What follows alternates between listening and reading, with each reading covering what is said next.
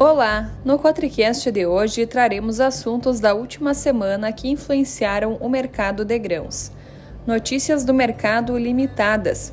Soja encontra suporte no fortalecimento do mercado de farelo de soja.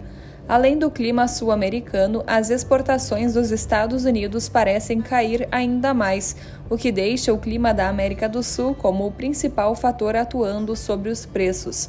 Outro ponto-chave para a direção dos preços são os ataques de foguetes de Putin contra a infraestrutura da Ucrânia. Além disso, se os Estados Unidos fornecerem mísseis à Ucrânia, a resposta de Putin também pode desempenhar um grande papel nas cotações.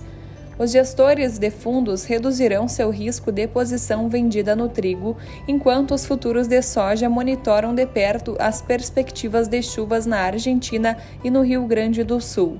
Por outro lado, a China interrompeu o aviso de novas infecções. A preocupação é que as infecções por Covid aumentem após o feriado do Ano Novo Lunar Chinês, reduzindo ainda mais o crescimento econômico e a demanda por matérias-primas.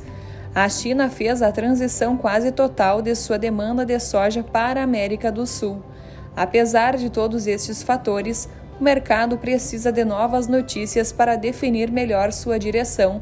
Enquanto a safra da América do Sul estiver em desenvolvimento, o mercado estará buscando uma definição. E assim finalizamos mais um Cotricast. Em breve voltaremos com mais informações.